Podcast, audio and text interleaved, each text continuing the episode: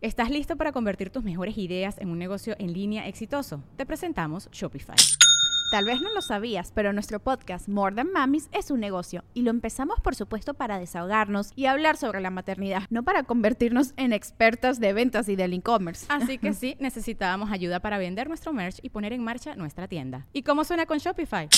Llegó otra venta. Shopify es la plataforma de comercio que está revolucionando millones de negocios en todo el mundo. Ya seas un emprendedor desde tu casa o desde donde sea, Shopify es la única herramienta que necesitas para iniciar, administrar y hacer crecer tu negocio sin dificultades. Con Shopify puedo gestionar pedidos, envíos y pagos desde cualquier lugar, brindándote toda la información y estadísticas de tus ventas al detalle. Regístrate para un periodo de prueba con tan solo un dólar al mes en shopify.com barra sonoro, todo en minúsculas Ve a shopify.com barra sonoro para llevar tu negocio al siguiente nivel. Shopify.com barra sonoro.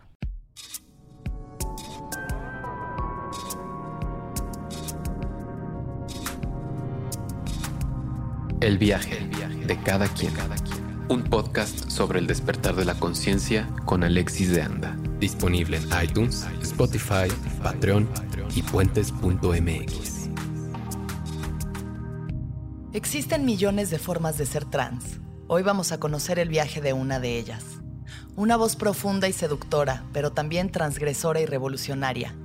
Con una historia de vida digna de ser adaptada al cine y con un historial de porno que cambió la relación con su padre para siempre. Platicamos sobre la primera vez que salió a la calle como mujer, la segunda pubertad por hormonas y cómo fue crecer teniendo a su mayor bully en casa. Este es el viaje de Luis Almaguer. Yo soy una vieja trans que geográficamente se ubica en la Ciudad de México. Soy mexicana, soy morena, em, soy neurodivergente, eh, soy poliamorosa, canto, soy mi voz, mi voz es cuerpo y por ahí va eh, jugando y existiendo en distintos espacios en distintas cabezas, soy mi voz, soy em, los perros, soy el porro, soy el agua que me cuesta a veces trabajo tomar, em, soy lo que veo, lo que consumo, em, soy eh, el riesgo, soy el peligro, soy la estadística. Soy la tristeza, la locura, el tratado de libre comercio. Soy también que cuando miro al cielo y busco una señal, lo único que veo es puro cielo azul e intento recordarme que no estoy sola aquí. Si yo pudiera hablar con la tierra, le diría que me hiciera un árbol para sentir, para vivir y descansar. Ojalá. Eh, Luisa, ¿qué opinas de lo que acaba de pasar con las chicas rebelándose ante las autoridades judiciales por lo que pasó en Azcapotzalco? Me encanta. Eh, creo que es algo necesario, creo que es algo em, muy válido, muy necesario, muy saludable y y, me gusta, pues me gusta que estén estas morras, me gusta que estén más unidas, que estemos más unidos. Es una lástima que tengan que pasar todas estas cosas para que los comentarios machistas y de odio en las noticias sobre, sobre estas mujeres que, irrumpieron y demás eh, sean menos, ¿no? Ahora yo veo en los periódicos como grandes, en Universal, Financiero, estas cosas, eh, menos comentarios de odio de hombres, un poco más de apoyo, como claro, o sea, no mames, les están mm, quitando la vida, ¿no? Entonces a mí me gusta mucho. Eh, es una cosa igual eh, de esta parte, pues de la parte de las morras. Este, Es algo que celebro, que admiro y que, y que me habría gustado estar ahí. Y bueno, de la otra parte de las autoridades, pues es una absoluta vergüenza, ¿no? Que, criminalicen a las morras, que, que, digan que van a abrir carpetas en contra de ellas y los otros, y los violadores policías afuera sin haberles dicho nada y haber hecho nada, porque perdieron, ahora resulta también que perdieron ahí este, pruebas, ¿no? Entonces, que pues quién sabe dónde está, porque no se hizo bien el procedimiento, entonces pues todavía no podemos castigar ni nada, pero las morras ahí están, ¿no? Y les están vigilando. Entonces es una cosa ridícula. Em, Claudia Sheinbaum es una vergüenza, es una desgracia, o sea, es una cosa de que, que bueno, uno dice, pues que sea mujer no te quita, lo- ser mujer no te quita lo patriarcal, ¿no? Y estar en, un, estar en un nivel y en un, en un lugar de poder, pues menos, ¿no? Es mucho más difícil poder acceder a, a una mujer que, que en verdad está comprometida y, y ahí está la prueba, ¿no? No le importa, a las mujeres no le importan, las quiere castigar eh, y pobrecito el güey que bañaron de diamantina, este... Pobrecito. pues, po- ay, Todo pobre. su- todo tenía lleno de diamantina, Todo lleno. pobre no, este, pues habría que llenar de diamantina a todas las instituciones. Si, si eso es un arma y si lo consideran una Sí. agresión, yo invitaría, y creo que se va a hacer mañana, eh, invitaría a todas las mujeres a que carguemos nuestra brillantina hecha con azúcar, además. Ya, ya dijeron, y porque me encanta, las viejas están adelantadas. De repente sacan, bueno, sí, compañeras, pero recuerden que la diamantina eh, contamina mucho. Entonces aquí hay una opción para hacer diamantina. ¿no? O sea, güey, estamos bien verga, güey, ¿sabes? Las morras están al tiro, ¿no? De todo se dan cuenta, de todo están al tiro, es como hacer las cosas bien, son críticas con el movimiento y, y me gusta, ¿no? Ojalá hubiera podido ir, este, pero bueno. Estaremos en todo lo que se puede estar Sí. siempre, ¿no? Al Sí, frente. Sí, total. Luisa, ¿cómo eras a los siete años? A los siete años yo iba en segundo de primaria y me gustaba mucho Mulan. Y yo tenía el cassette de Mulan. Lo escuchaba y me acuerdo una vez que, que en el recreo yo pedí que, que, que 10 minutos, 5 minutos antes este, que de que dijeran recreo a la maestra de español o no, o no sé quién, una maestra que me gustaba o que era como aliada, le pedí que, mira qué nivel de jotería, le pedí que, que me dejara cantar este, al, al enfrente ¿no? ¿Al salón? Al salón. este, una canción de Mulan, que era una canción súper marica, güey. ¿Sabes? La niñita así, súper jota, cantando salón. Así como Mulan y, y no, no me acuerdo ya de la canción, ¿no? Ni de cómo, pero con todos como los movimientos eh, y, y hacía los ademanes de Mulan y caminaba hacia un lado. O sea, yo no sé cómo no me madrearon en la primaria, güey. Cómo no me ¿Cómo bullearon. reaccionaron tus Tranqui. compañeros? ¿Les Yo gustó? En la primaria ¿Les nunca tuve bronca. Nunca. En, en realidad, en general, nunca me han bulleado, nunca he tenido. ¿Nunca has sufrido de bullying No. respecto a tu identidad o el momento en el que te encuentres? No, lo, lo sufrí por parte de mi padre, lo he sufrido por parte de las instituciones, lo he sufrido en las calles eh, o en toquines o ya en cosas así, pero en interacciones así, pero nunca en la escuela me bullearon, nunca me tenía miedo de ir a la escuela, al contrario, me gustaba ir a la escuela, o sea, era como, prefería la escuela que mi casa, ¿no? Órale, Era un poco más mi órale. papá el bully, el Ajá. culero, este, pero de, de ahí en fuera siempre era como querida, afortunadamente. ¿Cómo fue tu experiencia? mm, Justo eso, creciendo, ¿no? O sea, tu infancia, toda esta etapa en la que no sabías todavía quién eras, qué eras, qué, Sí. cómo te identificabas. ¿Cómo fue ese proceso para ti? Fue, ese proceso estuvo creo que silenciado dentro de mi vida porque a mí se me aplaudió, si bien eso mi papá no le gustaba y a mí y yo me, me quedaba claro, ¿no? Que cualquier muestra de feminidad o una expresión así iba a ser castigada o no le iba a gustar y a mí me daba miedo eso. Pero por otra parte era muy aplaudida por mi padre y por mi familia y por la gente que me rodeaba mi onda del teatro. Porque yo siempre he sido el escenario, ¿no? Entonces siempre he sido, ajá. Entonces siempre he sido de que el cine, eh, la música, de que he cantado, de que yo era en la pastorela el diablo, ¿no? Entonces como que eso estuvo un poco aparte, como si lo hubiera metido en una cajita un poco, porque brillaba por otras cosas. O sea, sí me felicitaba y ay, qué chingón, y el cine, y vas a ser cineasta, y iba a mis cursos de cine, y fui, este, mm, eh, ¿cómo se llama? Estuve en un panel de, de- de- en el Festival de Cine para, Festival Internacional de Cine para Niños, yo era parte del jurado, ¿no? O sea, yo Guau. estaba en esa onda y me super aplaudían por Sí. eso. Entonces, era como, ah, chingón, mejor esto es lo que muestro. Ujú. Y lo otro, pues sí se ve por ahí. Obviamente es inevitable ver que aquí hay algo, Ujú. pero, pero no se nombraba. Ujú. Sí, esa era, esa fue mi onda más o menos, como que la, la aprobación ahí estaba y venía de otro lado, entonces lo otro mejor estaba ahí como guardado. Como guardado. ¿Y en qué momento empieza a salir de la cajita todo lo que realmente eres? Pues empieza de- a partir, yo creo que del deseo, de mi deseo que no era hetero, ¿no? Ajá. O como yo lo nombraba en ese momento, ¿no? Que yo era un niño o me nombraba niño y pues me tenían que gustar las niñas y huevos. O sea, a mí me encantaban las niñas y todo, pero porque eran mis amigas y porque Sí. me reía y porque estaba ahí, porque las admiraba y me, me- me hacían parte de su grupo, ¿no? Siempre me juntaba en el grupo de niñas. Pero mm, pero esa onda del deseo, ¿no? Pues era muy obvio. O sea, a mí me gustaban los niños y, y ¿Lo fue muy desde fuerte. siempre? Sí, yo creo que sí. Desde quizá en preescolar no, no estaba tan clavada en eso. Quizá en la primaria, como en tercero, cuarto de primaria, como que ya me quedaba claro que era algo, pero lo leía como un problema. Me acuerdo Sí. Este, rezar, ¿no? Por no ser gay. O pensar, este, no, un día, este, sí me van a gustar las chichis y, y las nalgas y, Ajá. este, ¿no? Eh, pero pues no. No pasó, eso no pasó. Y mi deseo siempre estuvo hacia allá. Y, mm, y pues, este, en mi adolescencia eh, pude ver, acercarme a series, pude ver como más representación sobre lo gay. Me acuerdo de esta serie Six Feet Under de Ajá, HBO que ajá. me cambió la perra vida. Ajá. Y, y yo ya lo veía distinto y era como, claro, es posible, sí se puede. Y en ese entonces ya se hablaba de sociedades de convivencia aquí en la Ciudad de México, se hablaban como de algunas cosas del espectro LGBT, solo, creo que solo del gay. Ujú.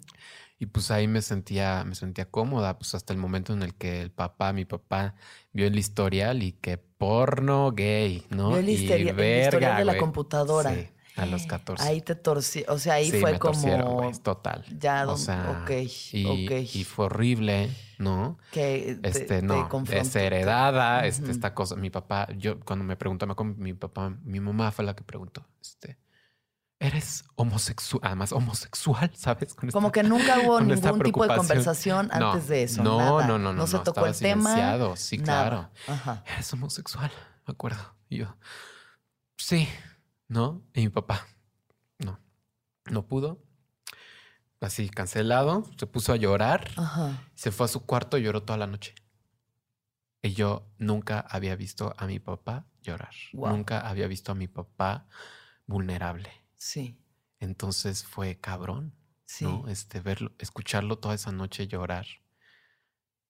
Qué fuerte, hace mucho que no pensaba en eso y, y después agarró fuerzas el güey, ¿no? Ojalá nunca escuché esto. Agarró fuerzas el, el- el maldito para decirme muchas cosas, ¿no? Ajá. Que fueron horribles y que yo creo que me siguen marcando. Este, me dijo que ojalá que si yo salía en ese momento a la calle y me atropellaban, de no le iba a importar y se iba a reír de mi cadáver porque yo merecía estar ahí. Y tú vas a ir al infierno por lo que te gusta. Yo me voy a cagar de risa encima de tu cadáver.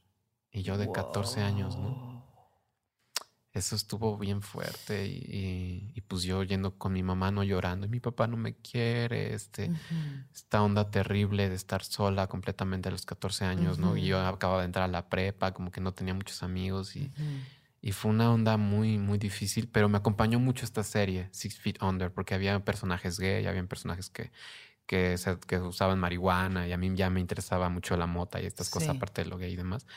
Y este, y me salvó eso, y me salvó también la música, este, muchas rolas.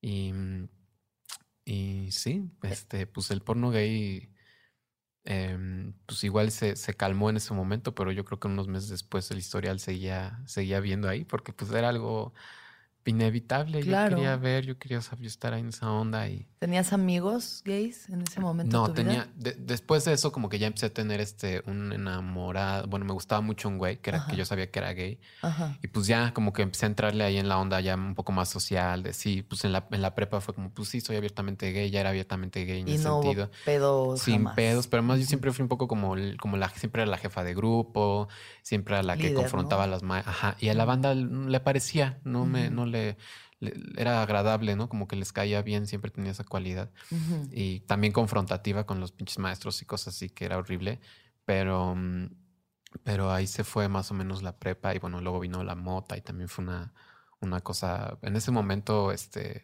que me alivió, Claro. que me hizo, ¿no? estar conectada con otro tipo de cosas. Pero pues creo que ya me fui re lejos con la pregunta. Y no, no, no, para nada. O sea, estamos yendo Sí. pa- para adentro. Sí. Para adentro. Sí. Eh, a partir de ahí, la relación con tu papá cambió.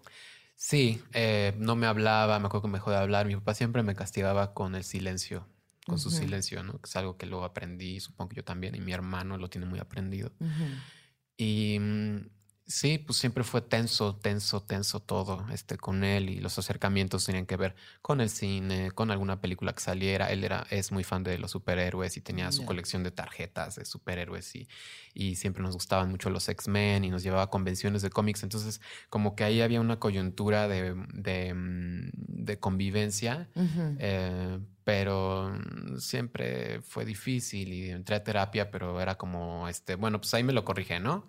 Este, y pues Sí. no fue así. También eso fue maravilloso, que entré a terapia y pues pude tener este espacio para, para hablar de todo lo que me pasaba. Eso fue Sí. importantísimo y lo agradezco mucho. Que aunque la las intenciones era que me curaran, ¿no? Pues la- era una gran terapeuta. Entonces no, por ahí no iba y, y Sí. me, me alivió, me alivió un chingo. Pero sí, la relación con mi papá siempre ha sido, ha sido difícil. Claro. Sí. No es un tema que se ha vuelto a mencionar. Mm, sí, o sea, ahora lo veo, pues es que también la vida ha pasado, ¿no? Ya, y ya pasaron años de eso, Claro. este. Y, y, y bu- y bueno, pues ya el momento en donde dije, no, lo trans es esto, pues tuvo que ver también con mi madre. Mi madre, este, eh, en un, un momento en el 2013, hace ya unos años, este, mi papá se la cacha con su mejor amiga, mi mamá. Entonces, y, mi, y mis, mi mamá, mis papás son maestros, entonces mi mamá tenía una escuela donde era la directora y un poco la Ajá. dueña. Y mi papá era maestro y la vieja esta era la administradora y Ok. la mejor amiga de mi mamá. Ok.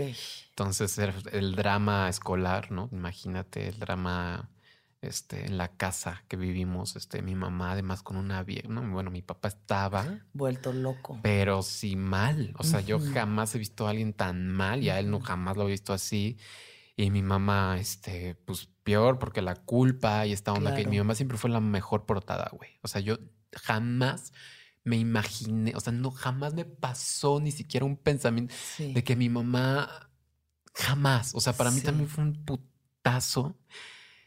Y, y ella estaba por cumplir 50 y como que ahí me hizo, pues obviamente eco en muchas maneras. Y yo Claro. dije, yo no quiero despertar a los 50 Claro. con un güey que en realidad nunca, y que con, con algo construido que en realidad no, no era eso. Y por primera vez en Google, trans. Y verga, las morras, los videos, las youtubers, la información. Y cómo que lo trans no era solo la trans de la estética de mi tía, ¿no? Que era lo, que yo tenía y a lo que yo había tenido acceso. imagen. Y de repente se vino todo esto y las hormonas y existe esto y la posibilidad y mira esta vieja trans qué guapa y mira. Y, y fue eso. O sea, ahí dije sí. Y me acuerdo decirle a mi hermano como tú, ¿tú crees que yo soy una mujer trans? Y me dijo Ujú. como, pues no se me hace raro. Ajá. "Mm, Ajá. Pues sí. Y dije, pues sí. ¿Tú lo habías ya eh, intuido? O sea, estaba Sí. en ti, lo sentías, Sí. o sea, te identificabas más como gay o cómo, cómo Yo me identificaba cómo? como gay, pero siempre tuve esta personalidad como chida, como, como de hablar, como agradable, como chida, este, y, y estaba cómoda. Justo era eso, como que estaba en un lugar que a pesar de que eso estaba ahí latente, pues estaba ya estable, cómoda de alguna manera, y cuestionármelo pues era justo como, pues todo esto se viene para abajo, ¿no? Claro. Y evidentemente se vino para abajo porque hubo que rehacer muchas cosas y pues eso es la transición.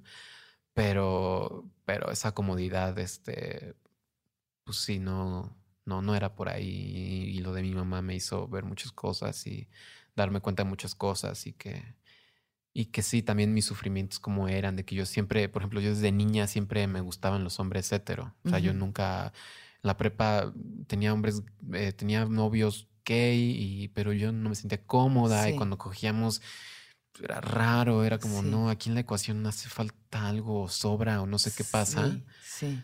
Entonces, sí, ahí estaba, lo intuí. Incluso en algún momento yo poniéndome como el calcetín así en la, en el baño, ¿no? Tenía, tendría yo como 13 años o algo así. De repente me llegó un flashazo de que yo me iba, a- iba a morir como una vieja, tal cual. Así la intuición del flash. Wow. Y yo me, como no.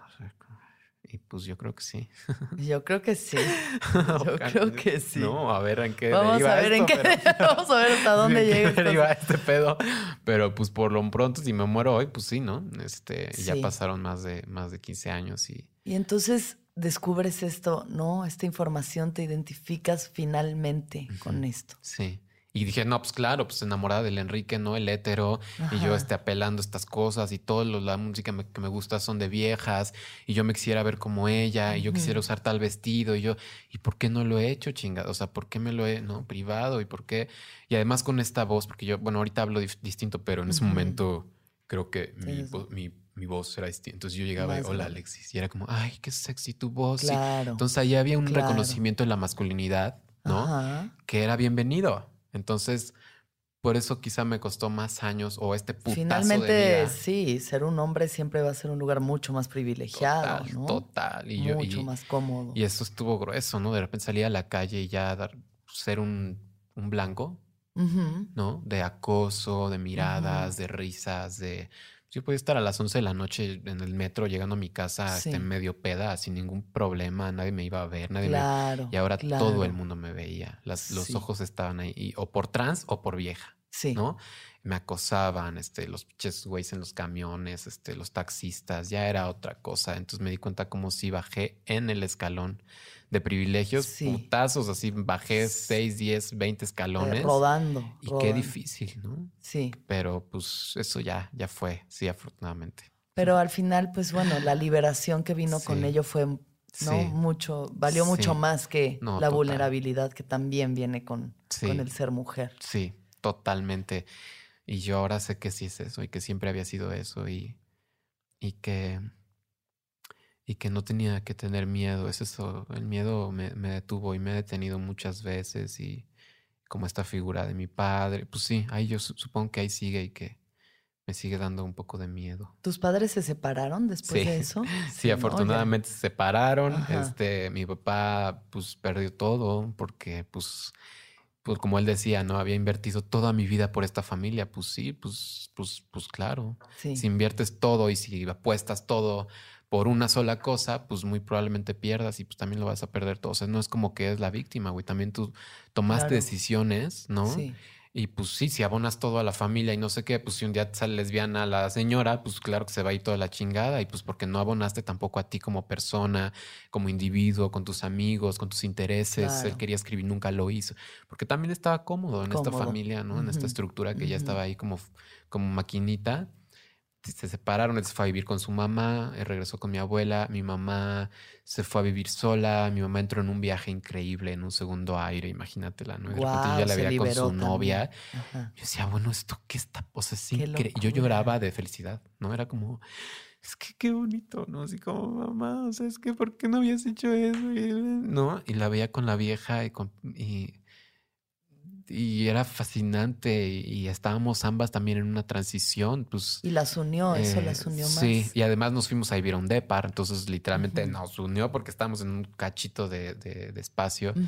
Y, y, y, pues ahí anduvimos este transicionando juntas un poco y Increíble. sí, sí. Apoyándose. Sí, no, total. Sí, no, el apoyo siempre estuvo ahí. Lo mismo de mi hermano, ¿no? El apoyo siempre Sí. ahí estuvo. ¿Tu hermano cómo vivió todo este proceso?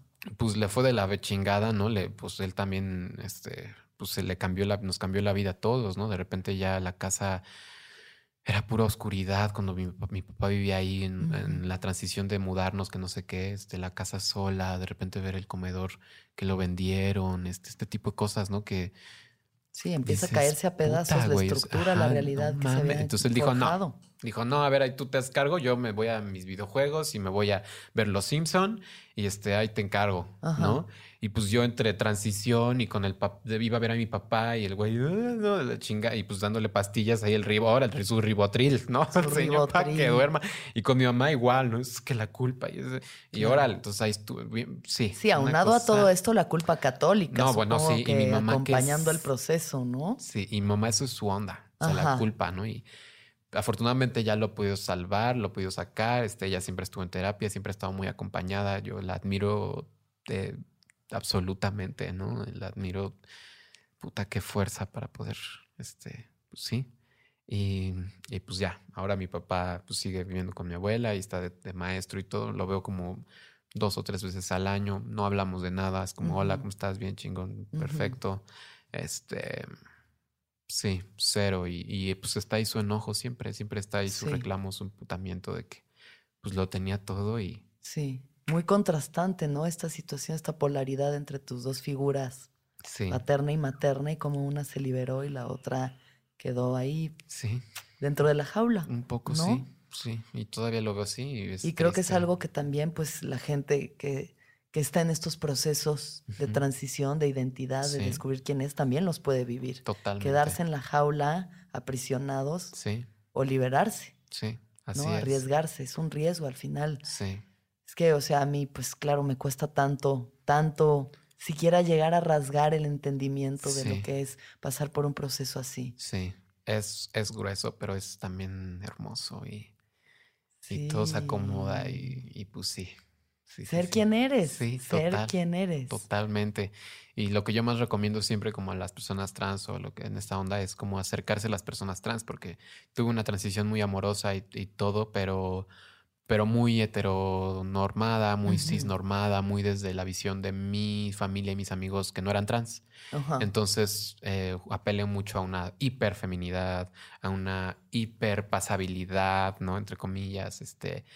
Y cuando llegaron las amigas trans y los amigos trans y las parejas trans y el mundo trans ya a mi vida de, de una manera personal, pues ya cambió todo. O sea, es como, de aquí no soy. mames, Ya, claro que estoy haciendo. mi lugar. Hay 40 fo- formas de ser trans, no solamente la que vimos en la tele una vez o la que no, y me puedo identificar con un chingo y ahí el viaje pues se abre y ¿Recuerdas alguna figura trans en específico que te haya marcado?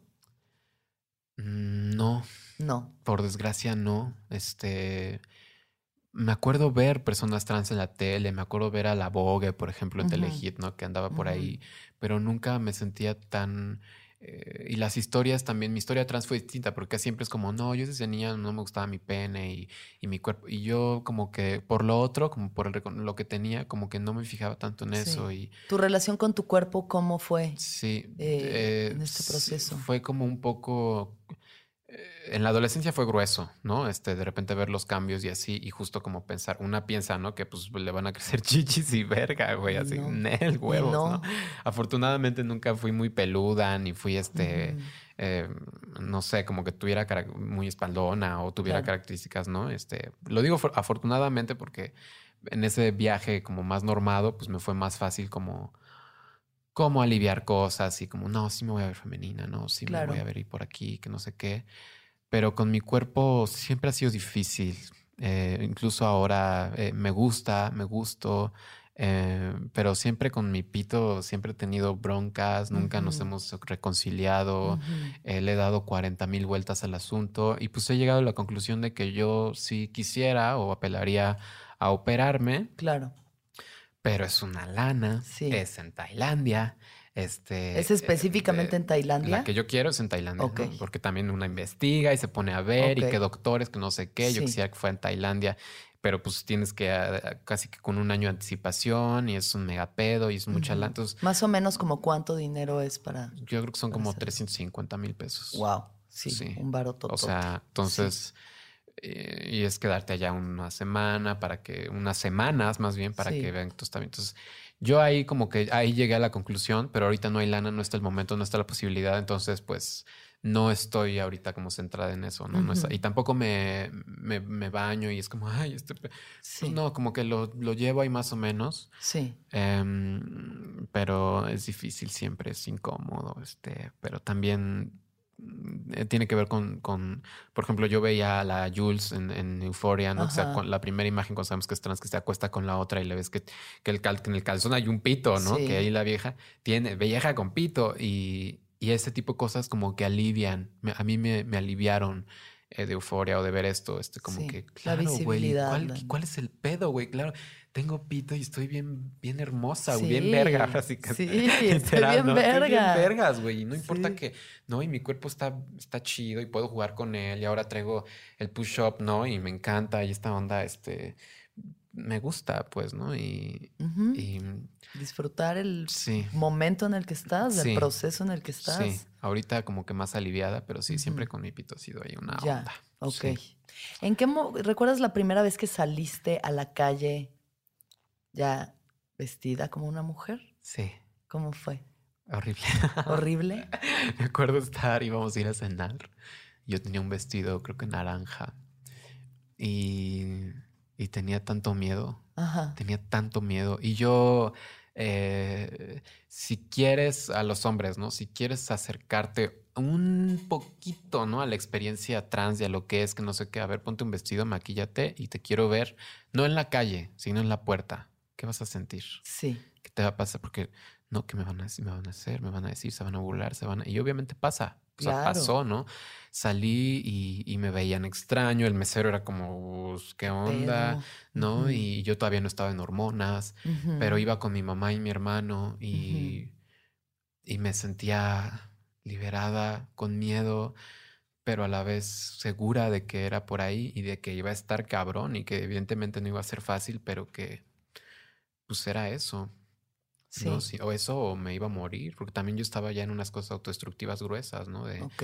de meterme con güeyes, de irme este, con cualquiera, de no, no avisar dónde estaba, de meterme, de estar bien peda y, y no sabe, o sea, ya estaba en una onda muy destructiva y Y, y vinculas esta autodestrucción como un poco con, pues con la transición, Sí. con el rechazo, el Sí. rechazo de tu padre. Sí, o sea, puedes total. vincular estas. sí, y sí, totalmente, con, la, con el rechazo hacia mí misma y con... Y, eh, ¿Pero encontrabas placer dentro de esas situaciones también? Pues sí, el riesgo también da adre- la adrenalina, ¿no? De estas situaciones como de cruising o de metreo, de estar ahí con desconocidos y, con la mirada decir nada más, este, pues, ¿qué onda? Eso pues siempre es este efervescente, siempre te da algo ahí, pero pues el riesgo también está siempre ahí latente y pues no solo el riesgo, el diablo o, no, lo sí, que quieras, sí, la, la lo oscuridad, darky, ¿no? La oscuridad. ahí anda. Y pues me tocó grueso que una vez, este, pues que pues es otra historia, pero una vez casi me, me, me barre mal, me secuestran. Y entonces ahí también eso fue como Casi parte te de- secuestran en fue una onda horrible, güey.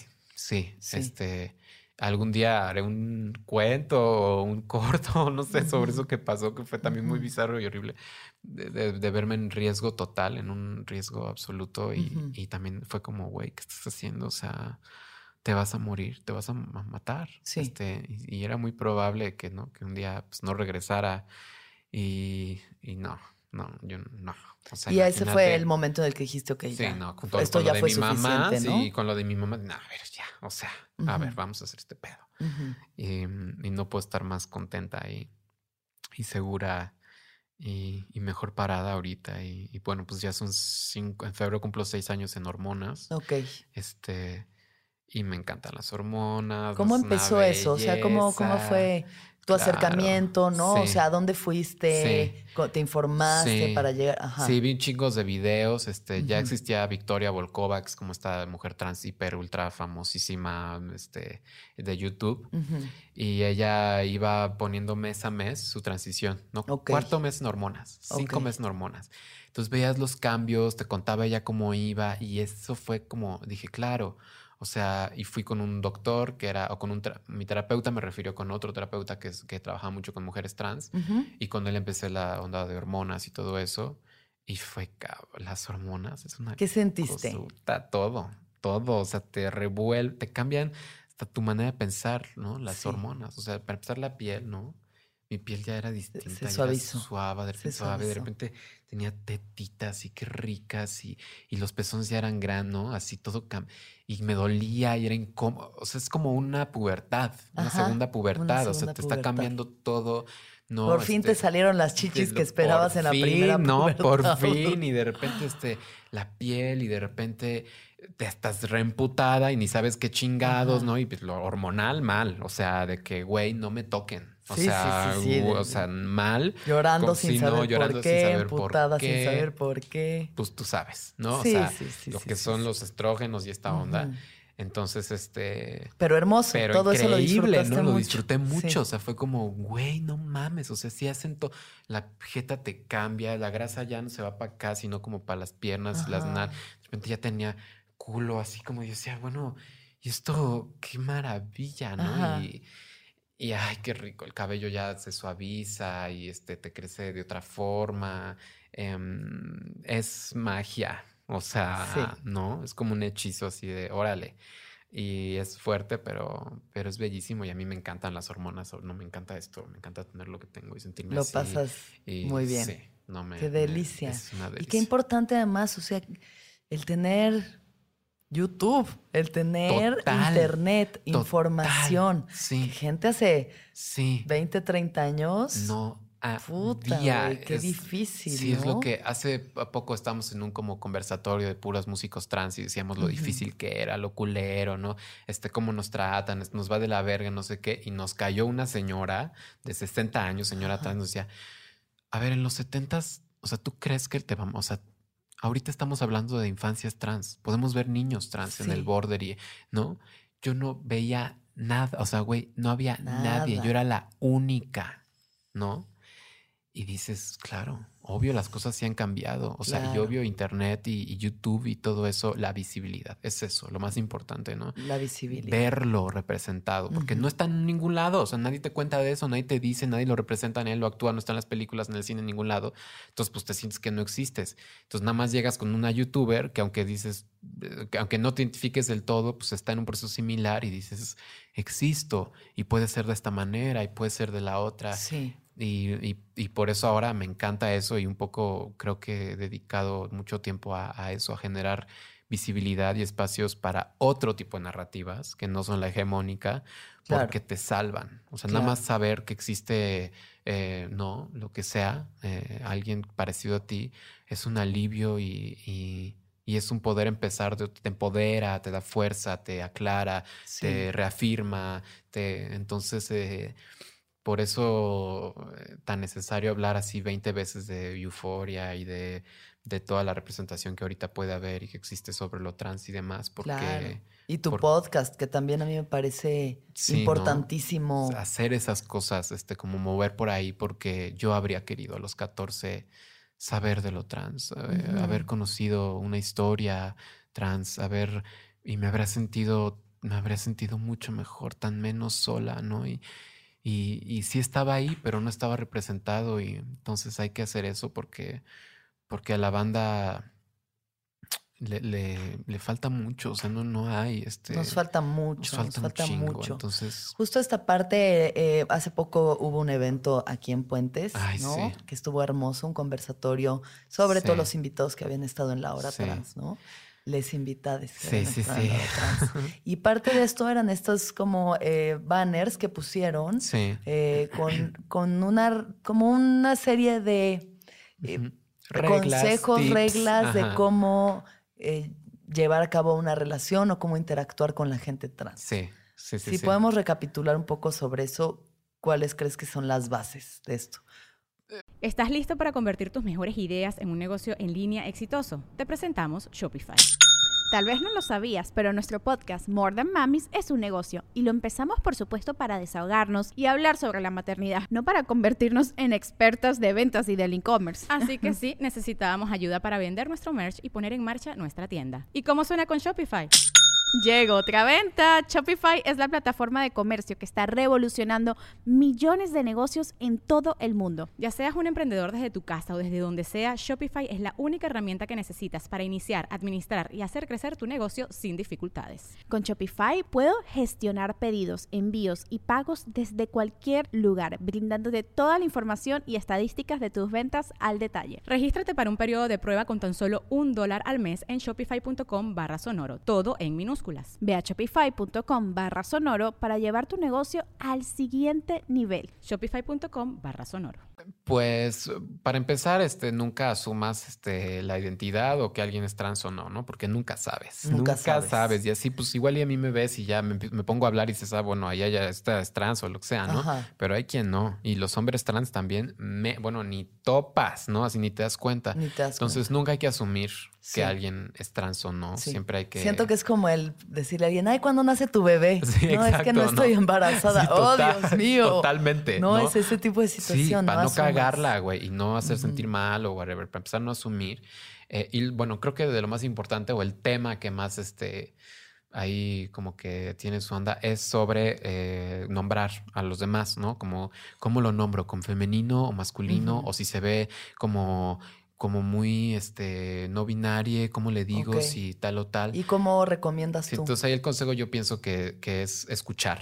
O sea, tiene que ver mucho con escuchar. Seguramente habrá un amigue o alguien al lado que se refiera a esa persona de la Ajá. forma en la que. Entonces, es escuchar, ¿no? Cómo se refieren a ella, a ella o a él. Ajá. Eh, y a partir de eso, y si no, es tal cual preguntar, como, pero preguntar también creo que desde uno, como decir, hola, yo soy Alexis, este, soy una chica, me, me gusta que me digan ella, ¿no? Ujú. Eh, ¿Tú quién eres? Así ¿No? como, Ajá, ajá. ¿Cómo te nombro? Sí. Y ya, tan simple como eso, ¿no? Eh, o si la cagas y llegas y dices, oye, carnal, que no sé qué, y era una morra trans o alguien no binaria, pues después decir, perdón, este, no sabía, eh, la cagué, pero no vuelva a pasar y todo Sí. bien, ¿no? Y es mejor que sea en privado, ¿no? Este, como, Claro. oye, perdón, este, porque puede ser también incómodo, ¿no? Un momento Claro. así como. Claro. Entonces, este, es eso, como no asumir la identidad de nadie, respetar, preguntar y sobre todo yo recomiendo escuchar.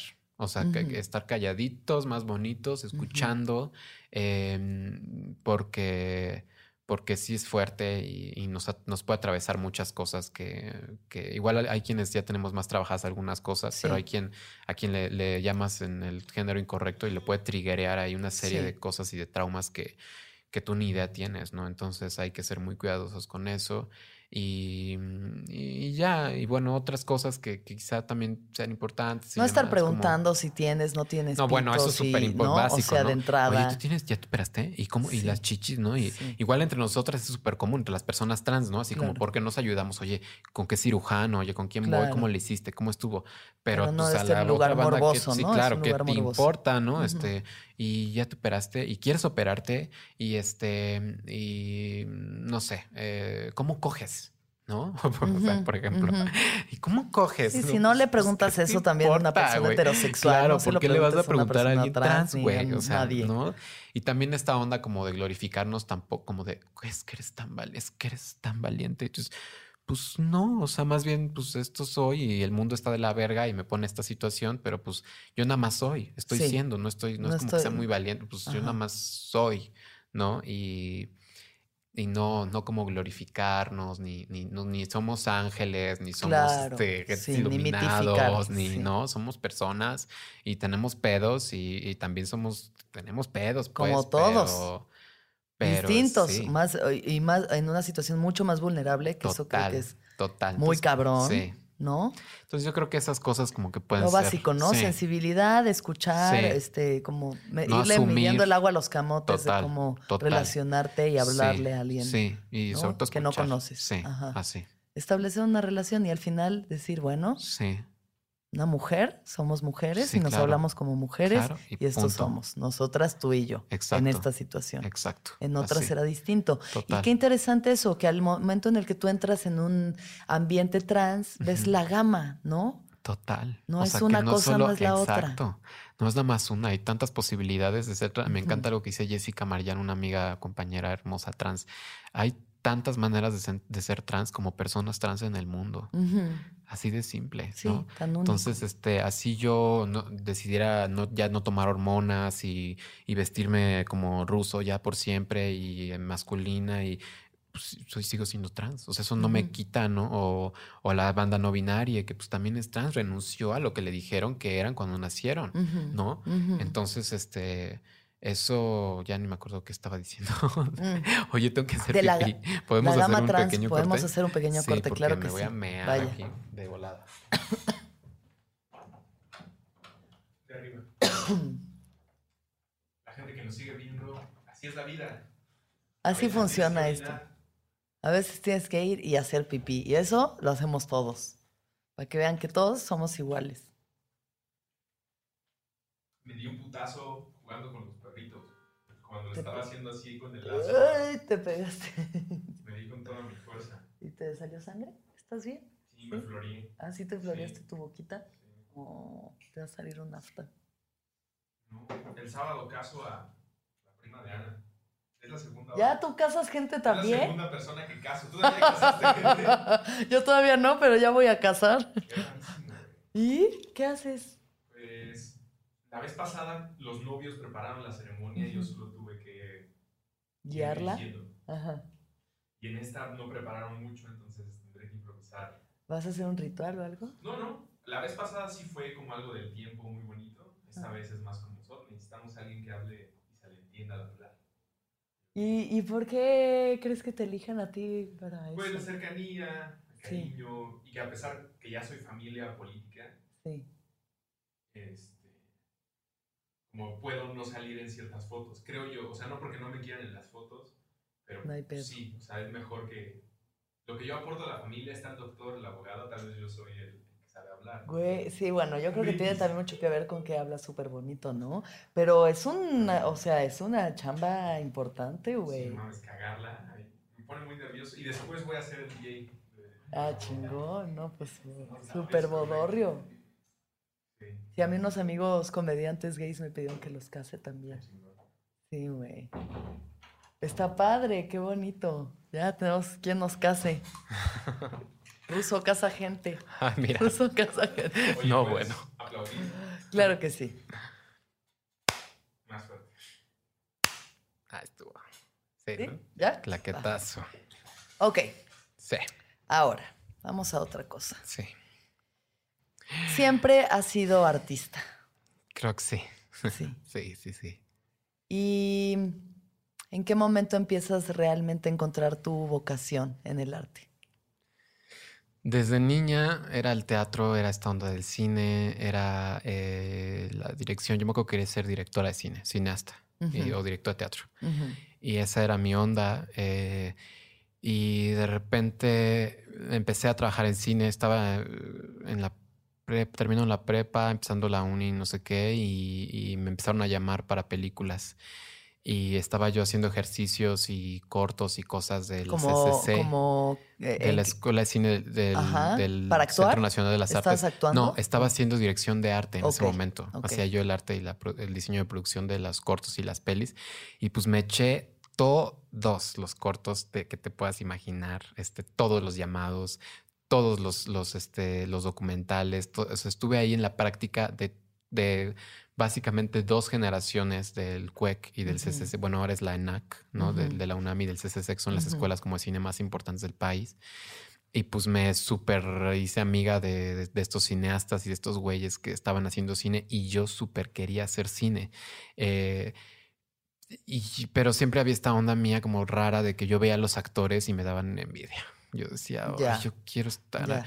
o sea, chingón hacer el set y poner ahí todo bien verga y que se vea increíble, pero, pero ay, la Estar actriz, yo enfrente. quería estar Ajá. ahí, ¿no? Esa era mi onda y, y siempre estuve ahí como un poco frustrada. Eh, pienso, como te decía hace rato, que si yo hubiera sido una chica así, si hubiera nacido con vagina, ¿no? Ujú. Yo habría sido actriz desde el primer día, habría hecho, soy actriz, y habría Ítense. ido a la, a la escuela, a la ENAT o al CUT, no Ujú. sé, pero yo habría estudiado actuación Ujú. definitivamente. Em, y, y eso es lo que siempre me llamó. Eh, de repente pensé en armar una banda porque justo quería eso, como el desmadre. Yo quería ser Karen O y tirarme agua en la jeta y cantar y ser como esta banda de rock. Y de repente supe que tenía una voz y que mi voz era potente y que era especial y que podía por ahí generar cosas. Y fui descubriendo ahí como la onda musical que yo jamás me imaginé como, como siendo música. Este, no toco instrumentos ni nada, pero pero de repente también me gustó y la cantada y como esa, esa onda de interpretación y de, de ese viaje de la interpretación y como de estos trances estéticos que llamo, que una- Trances sí, estéticos. que creo que una puede llegar a tener, no siempre pasa evidentemente, o sea, es algo extraño, son cosas, Ok. situaciones que, pero hay toquines, Ajá. ¿no? Ciertos toquines en donde no estás, o sea, en donde estás con tu voz y, es, y, y se escucha verguísima y ni siquiera tienes que pensar en la letra o en lo que sigue, todo fluye, todo va saliendo y ni siquiera estás con, con la gente, pero al mismo tiempo sí lo sientes y es un, creo, como un Trance. pero de, de algo bello, de algo de la música, de que es estético, del arte, lo que sea, que a mí yo eso busco y yo eso quisiera y ah, incluso a veces pasan ensayos, ¿no? O cuando no hay gente, que te conectas de tal manera que eso yo quisiera. Es así Belly, como, ¿no? Ese No mames, momento. así. Y eso lo entendí en la música y dije, güey, yo quiero, yo soy adicta. O sea, sabes, yo Esto, quiero, esto aunque, quiero. porque además entre más tocas, más probabilidades hay, ¿no? Como no, Ujú. no pasa en cada toquín, pero bueno, si tocas más, pues es más probable que en una de esas Obvio. salga ahí esta onda. Ujú. Y, y eso a mí me encanta de la música, eso es de lo que más me gusta. Hace poco toca en el, en el Centro Cultural Digital y ahí me pasó un poco. Yo estaba viendo al suelo y habían luces rojas y decía, qué rico, o sea, y, y todo, y es, como, es como no estar, como algo más... que Sí, es eh, la trascendencia Sí. artística, o sea, es estar en la zona. Eso a mí me mama. Y ver películas y sentirme así y, y- valer verga, ¿no? Con una rola y con estar ahí nada más y no pensar en lo demás. Eso a mí me llama un chingo y, y lo intuyo que es por ahí y que también tiene mucho que ver con la actuación. Yo quiero actuar, quisiera actuar, estar actuando, ¿no? Como, como otros personajes, porque justo es conectar Ujú. con los personajes y, e irte. O sea, no eres tú, es, pero si eres tú, está ahí como lo tuyo, pero pero sin lógica, sin razón, sin estar intelectualizando, sin estar verbalizando nada. Es nada más como la esencia ahí, órale, güeyes, ¿no? Y eso es. Eso es, eso es, eso es. ¿no? Y ahora lo intuyo de otras formas, que es lo que te platicaba, ¿no? Lo intuyo como algo también espiritual, como algo que no he explorado del todo, que ha estado un poco bloqueado dentro de mí, porque siempre he sido la racionalidad, el intelectualizar, este, hablar desde la protesta, desde esta realidad, ¿no? Eh, eh, pero intuyo que hay algo más y quisiera Está- te está saber. llamando, te está llamando. Sí. Tu espíritu te llama. Y estoy aquí por algo, claro. Y claro que también debe ser difícil el proceso espiritual cuando está tan relacionado al catolicismo y a todo no, ese bueno, proceso, sí. ¿no? Castigador, Sí. culero, férreo en el que estuviste. Pues claro que uno le saca eso después. Que no, yo no quiero saber nada de eso, No, ni creo, ni. Jamás, jamás. ¿no? ¿no? Entonces yo ya, si no, cualquier imbécil o cualquier dejo de comentario ahí pendejo, va- va- no quiero estar en contacto con nada de eso, Ajá. ¿no? Porque si no me permite llegar al otro, que es, que es bellísimo y que ojalá fuera todo el tiempo. Y yo creo que uno de los, por lo menos yo que soy una persona bastante espiritual, me, me- Ujú. me llamo a mí misma una persona bastante espiritual, eh, um, creo que uno de los momentos más espirituales que puede tener uno es cuando estás en eso que tú llamas un trance estético. Ujú. Eso es estar lo más cerca de Dios que se puede, porque desaparece el tiempo. Sí. O sea, estar Eckhart Tolle, ¿no? El poder de la hora, que es un libro de Eckhart Tolle, que es un un líder espiritual como Ajá. contemporáneo, dice eso es la espiritualidad, es, es estar presente. Sí. No estar ni con la voz que está en el pasado, ay, cuando me pasó esto, ay, Sí, cuando no. hice, ni en el futuro de puta, ¿qué va a pasar, no? Y cuando haga, Sí. ¿no? Y cuando tenga ese... Sí. Aquí, ahora. Total. Y estar en esos momentos en el escenario, Sí. o sea, yo como comediante o como Puta, actriz que también lo he vivido, de que todo se vuelve perfecto, todo se vuelve perfecto, se calla el ruido, Sí. solo estás Sí. y está pasando y la información que, a- que desciende sobre ti de algo superior, que eh, te vuelves un canal, solo te vuelves un canal Sí. Total. y lo emanas y la gente lo siente y lo regresa a ti y vuelve a subir y vuelve a Es bajar. súper fuerte. Es súper fuerte y, y es bien intenso y bien extremo y me encanta. Es una delicia, o sea, y Sí. uno lo busca y lo busca constantemente, Sí, es el límite que ricura y, y bueno, pues también obviamente cuando una conoce esos límites también conoce los otros, los profundos, los darkies, los culeros, la depresión, eh, todo lo contrario. ¿Tú has sufrido depresión? Sí. Eh, ¿cómo, ¿Cómo describirías la depresión? Tu Em, depresión, por lo menos. Mi depresión tiene que ver con, con estar en mi cama. Bien, mi cama da, tiene una ventana gigante y da un árbol hermoso y muy grande que está como lejos, como en la otra calle, pero es tan grande que lo veo y es muy frondoso. Tiene muchísimos años desde que yo era niña y es ver cómo la luz pasa entre las hojas, pero cada luz o cada destello es la posibilidad de algo fatal Mm. y es como una pérdida, una condena, como cada hoja una condena, cada rama me atraviesa em, de, de formas horribles y me hace conectar con, con todo lo horrible que veo en el mundo y, con lo más negativo, pues, ¿no? Y, y Ujú. además sin poder moverme, sin la posibilidad de, de moverme y de ver, me acuerdo estar ahí, pensar en puentes o en el podcast o- y era todo tan nublado, es todo tan nublado, las posibilidades se achican Ujú. y es muy difícil salir. em, Y yo creo que sigo ahí en cierta parte, pero funcional. Creo que mi depresión creo que es crónica. Qué horror. Pero, ¿Siempre has vivido con ella o es algo que pues es se algo detonó que, en algún momento? No, creo que sí va y viene. Creo que sí, siempre desde niña tenía estos episodios depresivos o como bipolares, de, porque puedo ser muy depresiva, pero también puedo ser muy maníaca. Entonces ahí es lo, lo maníaco depresivo está presente ahí desde niña, creo. Ya después me diagnosticaron trastorno límite de personalidad, que súper, creo que sí, eh, como que sí era ese el diagnóstico, ¿no? O sea, soy muy eh, lo límite, ¿no? Siempre. eh, Y, pero es, es grueso como tocar esos fondos y conectarme con lo más culero, pero no andas ya así de con este los zetas, ¿sabes? O con Ya tripeando en con los tripeando, zetas. ajá, en esta Sí. onda de no, güey, la cultura del horror, Trump, este, ya en este onda de, de fatalismo, de nos van a violar a todas y nos, ¿qué vamos a hacer? Y, y, y es horrible esa, eso, eh, es estar ahí en el diablo y no te puedes acordar de cómo era, de cómo era los perros y de cómo era ver el árbol, pero con otro enfoque, ¿no? Sí, em, La luz, de la luz. Sí, y es un proceso también muy solitario, pero también creo que cada vez lo llevo mejor, como que lo tengo cada vez más consciente. De repente también ya me afectan, me afecta de una forma distinta.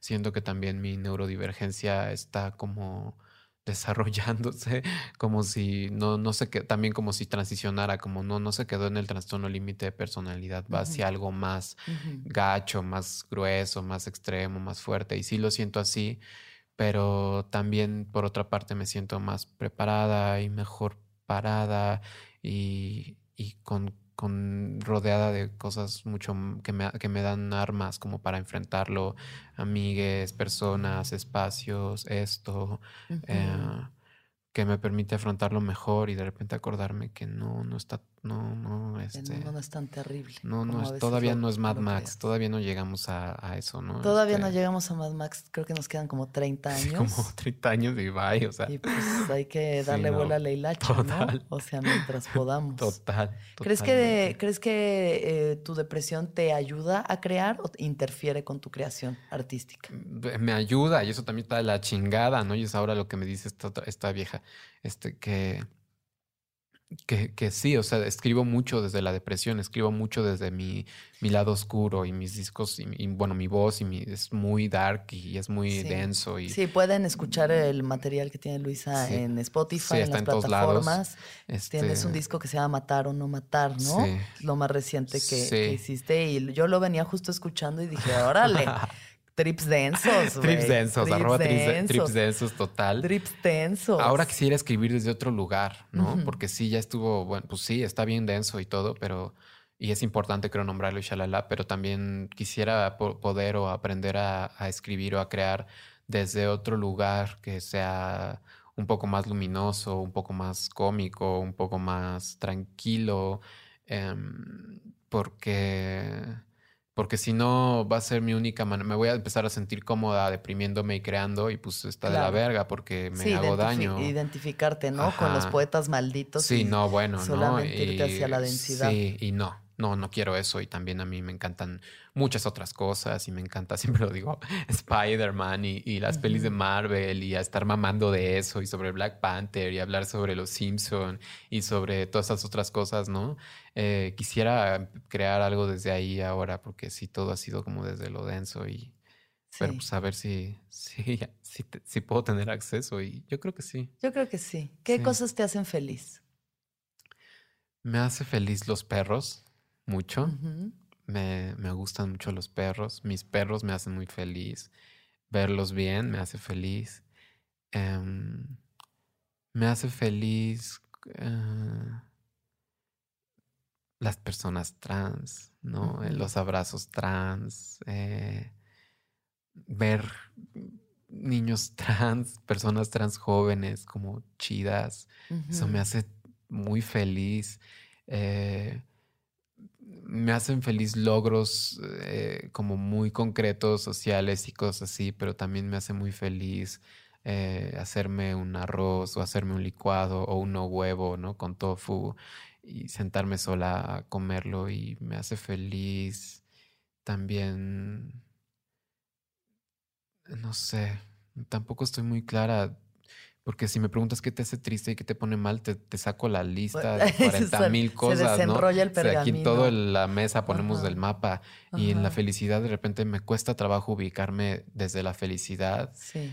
Eh, también porque muchas veces puse la felicidad en lo pinche romántico y en los hombres y ahí ya, Ya. valiste Ah, verga. Valiste No, verga. entonces ahí sé que no es por ahí, pero por lo pronto me hace muy feliz las personas trans, un ramen Sí. vegano y estar un día este, limpiando el patio de los perros y ya que queda limpio y huele a, a jabón Roma y, y quedarme ahí en la banquita y fumar un porro junto a las plantas y en el sol y, y eso, esa contemplación o eso me tranquilidad, eso me hace feliz. Y el trans estético. Y ¿Te hace ay, feliz? puta, claro. sí, el trans estético, eso siempre, siempre, ¿no? Este, y también como de paz y de conexión y la naturaleza y estas cosas, este. Pero bueno, eh. Sí. Luisa, vamos a hablar del amor. Híjole, qué grueso. ¿Cómo ha sido en tu viaje el viaje del amor? El amor. ¿Te has pues, enamorado? No, pues claro, y bien intensa, pues soy una loca, ¿no? Entonces, Ajá. este, cuando me he enamorado, pues es con todas mis células y con cada pelo de mi cuerpo. Entonces me pongo bien loca, me ponía bien intensa y Sí. este, y además, pues me ¿Y te enamoraba. funcionaba? Nel, pues cero, ¿no? Yo creo que, que pocas veces funciona y me enamoraba siempre, pues, de los, de mis amigos hetero, ¿no? Y esta onda, y era intensísimo.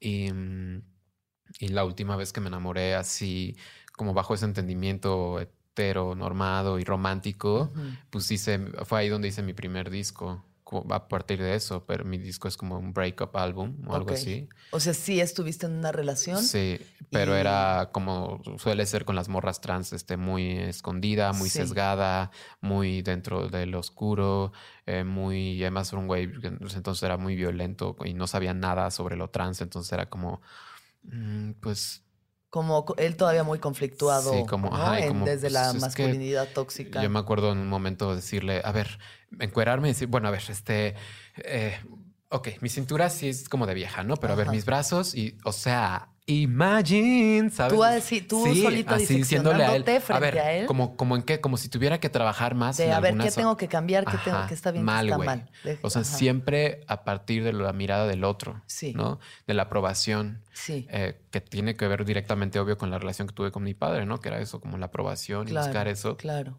y enamorarme de güeyes pues, que en realidad no querían estar conmigo. Entonces ahora, pero ahora suf- sufrí tanto en la prepa y en mi juventud Sí. y he sufrido tanto por pendejos y por amor y por esta onda romántica que no lo pienso volver a pinches hacer. Sí. Y sí, en ese sentido, sí lo siento superado. O sea, sí creo que eso lo trabajé, lo entendí. Obviamente te ayuda el feminismo, te ayudan las amigas, te ayuda información, te ayudan muchas Ujú. cosas. Pero yo, ni- yo no vuelvo a hacer eso. O sea, yo no quisiera volver a estar en una situación Sí, así de... Porque más mi enamoramiento partía mucho justo de lo romántico y ahora cero creo en el ¿Dónde amor está? romántico. ¿No? Eres tú mi príncipe azul que yo soñé. No mames, claro, ¿no? Y pues ahí Eh, pues ya perdiste. Entonces, en e- pues no, y ahora me siento un poco cancelada Ajá. al respecto, o sea, como que no, eh, y tampoco lo busco ni lo quiero. Claro. Eh, me queda claro que, que los hombres cis, eh, los hombres que no son trans, pues les cuesta un huevo y probablemente les, cuesta. costará la vida. Por el momento seguimos, ¿no? Son demasiadas creencias conflictuadas en la cabeza. Está al cabrón. ¿No? Eso es lo que dices. Sí. Me atrae, pero me repele, pero no sé. Me, ah, no sé qué hacer. No sé qué hacer con esto. No sé qué genera en mí. ¿no? Exacto. Entonces imagínate una con le dicen eso, pues esta de la chica, pues una se va y pues se sí. y, pues, se moa. Sí. que amiga, Y ¿no? se- este se compañera, pues no, pues salir de eso eh, cuesta un huevo, es doloroso. Pero yo siento que estoy un poco fuera. Y además también me ayudó mucho esta idea y esta onda y además leer mucho sobre... Hay un libro muy maravilloso que no recuerdo las autoras, pues, que se llama eh, The... ¿Cómo es en inglés? Eh, The Ethical Slut. The Ethical Slut, sí. No, yo la leí puta ese responsable. No, sí. bueno, yo dije, no, pues de aquí soy. Yo, claro. Sí. Además, a mí siempre me gustaron muchas personas, me gustan muchas las personas. O sea, me encantan muchos güeyes, güey, Sí. ¿sabes? Sí, a The Ethical vez. Slut es como un manual del Ajá, poliamor, ¿no? o sea, lo que hablan total. es, somos dos mujeres que Ajá. nos gusta tener muchas parejas. exacto. Se puede. eh, aquí, y aquí como va algunas tips, ¿no? reglas Y yo dije, que nos han es- funcionado. eh, y a mí me súper funcionó, güey. O sea, yo sí soy puta responsable, grueso. Prefiero ahorita como esa onda, ¿no? Eh, me queda claro que, que es mucho más fácil establecer, y a mí me fue eh, relaciones y cosas más serias y más profundas con hombres trans. Con o sea, no, trans. que también es otro trip. ¿Cómo es hemos- relacionarse eh, es entre, hermoso. ajá, entre Es hermoso, pero obviamente también trans? depende mucho de las personas, ¿no? Y de Ujú. cada persona y de todo eso. Pero es un alivio y estar con una corporalidad que, que ha pasado por una historia que puede atravesarse con la tuya y, y- y los cuerpos trans son bellísimos y, y como complementarse de esa forma y de repente no tener pena y saber que el otro sabe lo que, lo que estás pasando, Claro. pensando y, y todas estas cosas y de repente una este, heteronormada que nada más este, chupaba vergas, ¿no? De repente una se encuentra con el orgasmo clitoriano y que te ¿no? No, pues una dice, no, pues no, ni conozco el placer, o sea, no, después de esto... No, pues yo ni me acerco a un 20% de lo que de lo que este clítoris y esta persona está experimentando. Estas son cosas que te confrontan con todo. De repente yo decía como, estaba yo con este güey, ¿no? Que, que era trans, era la primera vez que estaba con este hombre trans y decía yo como, claro, esto deben sentir todos los güeyes que han estado conmigo. Así como, estoy con una morra con... Y yo estaba con un güey con tetas y vulva, ¿no? Sí. Pero pues no me quedaba duda que era un güey Sí. y lo deseaba, pero a la vez Sí. yo nunca, eh, eh, ¿y cómo le hago? ¿Y cómo No se hace? ¿Y cómo chupo? ¿Y cómo me acerco? ¿Y cómo? Entonces ahí, ¿no? Todo eso como que un poco lo entendí de todos los hombres que han estado conmigo, que seguramente, que pobres, que digo, no, No, bueno, pues. pobres, güey, o sea, porque sí les costó un huevo, pero, pero ya después es, es un alivio y es hermoso y... Y obviamente depende de las personas. Tuve una relación de un año que terminó hace unos meses con un chico trans em, que adoro y que, y que me encanta y que fue algo muy bello, pero también en un momento yo, no sé, o sea, ahorita sí sexualmente estoy como un poco cancelada, no me interesa mucho, no, no cojo, este, me masturbo poco y rápido y tiene que ver con estas como fantasías que, eso sí, eso sí, las fantasías de los güeyes que me gustan, todo eso sí me lo permito al Sí, mil, ¿no? Y ahí en la cama y en la masturbación es una delicia y muy bien y todo muy perfecto y todo salió bien y no hubo bronca de nada porque pues todo está en la cabeza, ¿no? Eso sí lo recomiendo mucho, como también acercarse a una misma y si una no quiere coger o no quiere, pues también una se hace justicia por mano propia y a veces Claro. es mejor. Y todo ¿no? está bien, sí. O sea, yo creo que eh, en el espectro de la sexualidad, que es tan amplio y tan fluido como, como nos hemos permitido que sea, y Sí. cada vez se abre un poco más, bendito sea Sí, Dios. totalmente. Eh, mientras te estés haciendo bien, ¿no? No ponerte en situaciones de riesgo, Total, ni sí, poner a no. otros en no, situaciones no. de riesgo. No, eso ya no. Creo que eh, eh, todo bien. Sí, O sea, no, eso ya va y y a ver qué, qué pasa, pero no, ni lo necesito, ni apelo, ni me, ni es como, ay, quisiera tener un novio, o no, cero, Sí. cero. Además, no me funciona a mí. Este, yo, las relaciones que he tenido es como de dos días a la semana y, y déjame hacer mis cosas. No, o sea, no, y no, no, me cuesta trabajo. Está bien y estar en paz con eso, ¿no? En el momento en el que estés y Sí, que no generar mayor sufrimiento y mayor melodrama dentro Sí. de, de algo que ya de por sí es complejo, que pues, es el amor, güey. Sí. Para todos de una u otra forma. Y en un momento era como, sí, vívelo, güey. Así los güeyes, dilo, sácalo, güey. Güey, vamos a, be- a besarnos, vamos a agarrar, vamos a hacer esto un desmadre, vamos a cogernos, vamos, ¿sabes? En un momento era esa idea, Ajá. pero este no me funcionó. pues no sale, es un poco complicado. Y este, y luego me sentía muy culpable o me sentía acosadora o y terminaba eliminando güeyes que pensaba que se podían sentir acosados o algo por el estilo. Y no, y decían, no, pues siempre no. Entonces, este, pues bueno, ahora, pero tranqui, pues con eso, Todo bien. sí, o sea, Sí, no, pues no, sí. no nos hagamos bolas. O sea, seguimos eh, todos eh, descubriendo qué queremos, qué somos. Aceptarnos a nosotros mismos, ¿no? Para ser aceptados por los demás y amados por los demás. Sí, Sí, el quererte tú, verte a ti antes que a los demás, creo que es súper importante. eso, totalmente. ¿No?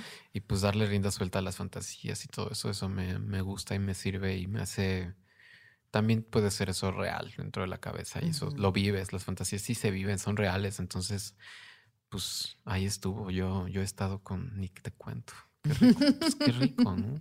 Deli, claro. Lo máximo. Oye, Luisa, bueno, em, en este momento de tu vida, ¿qué es lo que, lo que más anhelas? ¿Qué es lo que más quieres para ti, para tu comunidad, para todos?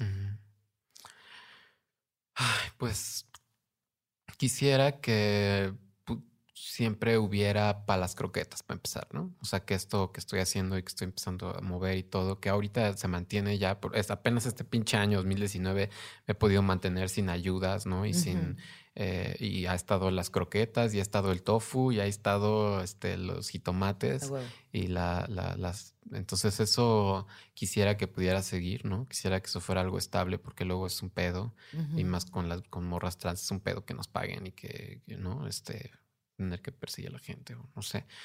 Em, para, para, empezar eso. Y lo otro, que tengo esta intuición, inquietud espiritual que nunca había tenido más clara en mi vida y que quiero resolver porque es un problema, o no un problema, sino una, pues una situación, un acertijo, una duda estoy llena de dudas, querida Alexis. Estoy llena yo de también, dudas. Yo también. Y, mi intuición me, me, dice que sí es por ahí.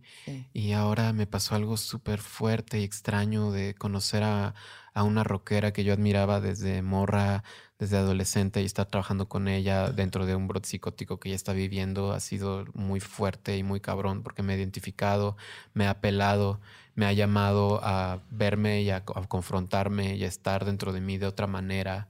Eh, y de repente yo intuyo que sí, que hay otro nivel, que hay que accesar a otra cosa a la que pocas veces he apelado, le he hecho caso, incluso desde la razón y la lógica y la ciencia y estas madres, este, incluso despreciado lo espiritual.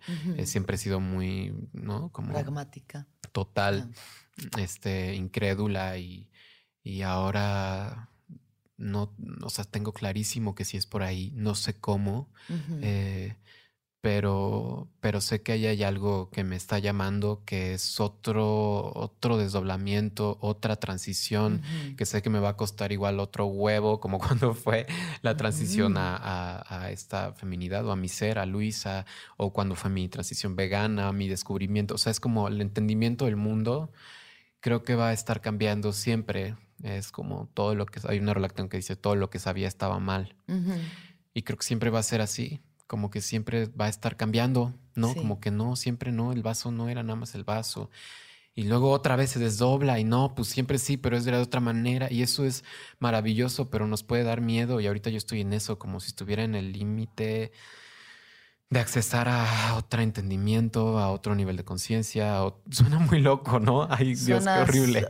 A mí me, hace perfecto sentido todo lo que me Y, tiene que ver con que tuve un poco un brote psicótico hace unas semanas en donde estaba yo ya pensando en, en mundos paralelos y en, en, en, realidades paralelas y en estas cosas que suenan cucú, ¿no? De loquita, pero que de repente pienso, y esta vieja me dice, ¿no? Como escúchalo también, dale su lugar y su espacio a eso, porque también por ahí puede ser, y estoy segura, sí, por ahí puede ser, por ahí debe haber, pero no sé cómo, amigues, compañeros que están escuchando esto, si alguien tiene la respuesta y no es así tan cabrón y, o tan confrontativo, pues sí, porque voy en el, me siento una baby, ¿no? Entonces en el escalón uno necesito ahí ayuda, pero también me siento bien, sé que tengo ya como las herramientas o los amigues o la gente que me va a poder ayudar, este, pues por algo también estoy aquí hablando contigo, ¿no? Que tiene que ver con esta intuición que yo tengo ahorita, que es como si fuera en paralelo a todo lo que estoy viviendo. Está esa otra cosa que sabe que tiene que llegar, pero no ha llegado, y, pero sé que, que, lo haré y que va a cambiar mi vida y, y mi entendimiento y, y lo anhelo. Pero le saco también es bien complicado y también desde la locura y desde la neurodivergencia y desde estos ataques y la, eh, es fuerte y es también aceptar que pues una tiene neurodivergencias y que una tiene locuras y que una tiene sus brotes y sus ideas y sus arranques y que también pueden tener su lugar y que pueden tener una que pueden ser también sanos y que puede haber una parte de verdad dentro de eso, dentro de lo que te grita el, el, el loquito de la esquina o lo que está hablando el loquito este, en el metro que nadie le hace caso y que pues, está sucio y que dices, ay, guacala. Ahí hay algo que yo Sí. ahora intuyo y que digo, güey, no lo he escuchado y ahorita me llama y digo, ¡Ah! ¿qué hago? sí, Es la conciencia, la Sí. conciencia. Hay una frase que a mí me gusta mucho que es, una vez que la flor se abre, jamás se vuelve a cerrar, solo se sigue abriendo. Sí, Entonces la conciencia se desdobla y se desdobla y se desenvuelve como una rosa de mil pétalos. Sí. Como... Y qué hermoso, sí. porque eso te va a llevar a tu ser, ser esencial, que es lo que somos todos, más allá de géneros, de gustos, de sexualidad, de raza, de religión. Somos esencia, somos espíritu. Sí, Y para allá vamos. Ojalá, sí, sí, total. Totalmente, yo sí, que se abra esa puerta. que se abre esa puerta. A la esquina del miedo está, a la vuelta de la esquina del miedo está la felicidad. Totalmente. Oye, última pregunta, Luisa. A ver. ¿En dónde te ves en 10 años? Uy, en 10 años voy a tener 37 mil. Si ahora tengo 27 mil, pues eh, 37 o 38 casi, que casi ya cumplo los 28. Este, yo creo que en- cuando tenga 38 años yo espero seguir teniendo para las croquetas, que yo abra la llave del agua y que siga saliendo. Ojalá, comadre, ¿no? Porque como Ojalá. ojalá no estemos en Mad Max en 10 años. Sí. Eh, yo espero que esté contenta. Espero que en 10 años vea como estos desafíos en los que ahora me encuentro y diga, ay, güey, o sea, che vieja, estás bien, güey, ¿no? Este, como ahora veo hace 10 años, o no, mis salidas de- y digo, ay, pinche, o sea, pues sí, pinche desmadre, pero pues ya, todo bien. Espero eso, espero seguir cantando, espero mm, actuar, quisiera mucho actuar, quisiera crear, quisiera crear más cosas, tener otros espacios eh, como de, exposición de varias demás cosas, quisiera dirigir eh, cine, quisiera hacer muchas cosas, pero, pero igual eso es como desde lo ideal, desde mi idealismo, creo que básicamente quisiera seguir teniendo perros, que mis perros siguieran ahí, eh, seguir teniendo mi espacio, un cuarto propio, que es muy importante, las personas trans a mi, la- a mi alrededor y, y estar tranquila. Espero estar, estar tranquila, o igual y no, pero pues en un viaje ahí que me toque, ¿no? Este, ni sé, mira, ¿ves? Ni, ni tengo puta idea, sí, pero creo que, eh, pues que haya mm, para lo mínimo, ¿no? Yo creo que vas a estar bien y mejor. Ay, ojalá. Tú, la comunidad trans, Sí, que haya mayor igualdad, que Sí. haya para todos, para Sí. todos, más bondad, más compasión, más Sí. entendimiento. Muchas gracias, Luisa. Ay, a ti, qué rico. Qué delicia hablar contigo. Cuando Gracias. quieras, cuando quieran. Y para todos ustedes, queridos, que todos los seres sean felices, que todos los seres sean felices, que todos los seres sean felices. Gracias. No tengo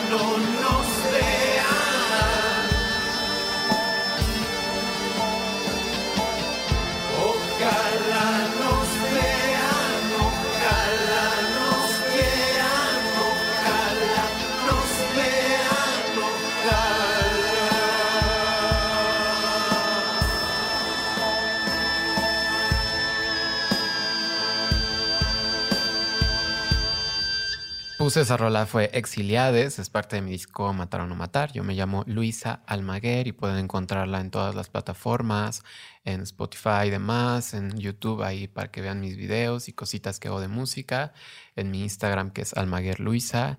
Y es una rola que habla sobre las personas trans. eh, y como las dificultades a las que nos vemos como envueltas, pero de una forma como muy concreta y muy chiquita. Espero que la hayan disfrutado.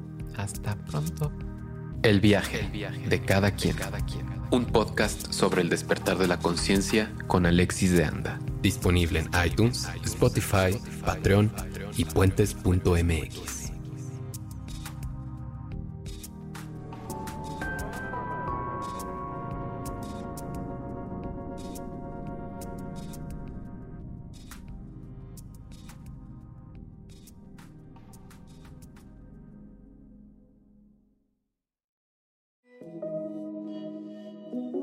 Hola, soy Roxana Castaños, una apasionada de la meditación y de todos los temas que nos llevan a una transformación espiritual, y te invito a escuchar Intención del Día, un podcast de Sonoro para dirigir tu energía hacia un propósito de bienestar. Encuentra un nuevo episodio todos los días en cualquier plataforma en donde escuches podcast. Intención del Día es una producción de Sonoro. ¿Estás listo para convertir tus mejores ideas en un negocio en línea exitoso? Te presentamos Shopify.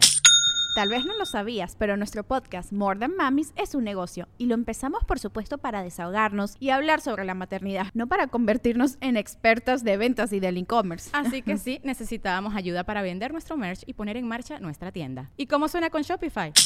Llegó otra venta. Shopify es la plataforma de comercio que está revolucionando millones de negocios en todo el mundo. Ya seas un emprendedor desde tu casa o desde donde sea, Shopify es la única herramienta que necesitas para iniciar, administrar y hacer crecer tu negocio sin dificultades. Con Shopify puedo gestionar pedidos, envíos y pagos desde cualquier lugar, brindándote toda la información y estadísticas de tus ventas al detalle. Regístrate para un periodo de prueba con tan solo un dólar al mes en shopify.com barra sonoro, todo en minúsculas. Ve a shopify.com barra sonoro para llevar tu negocio al siguiente nivel. Shopify.com barra sonoro.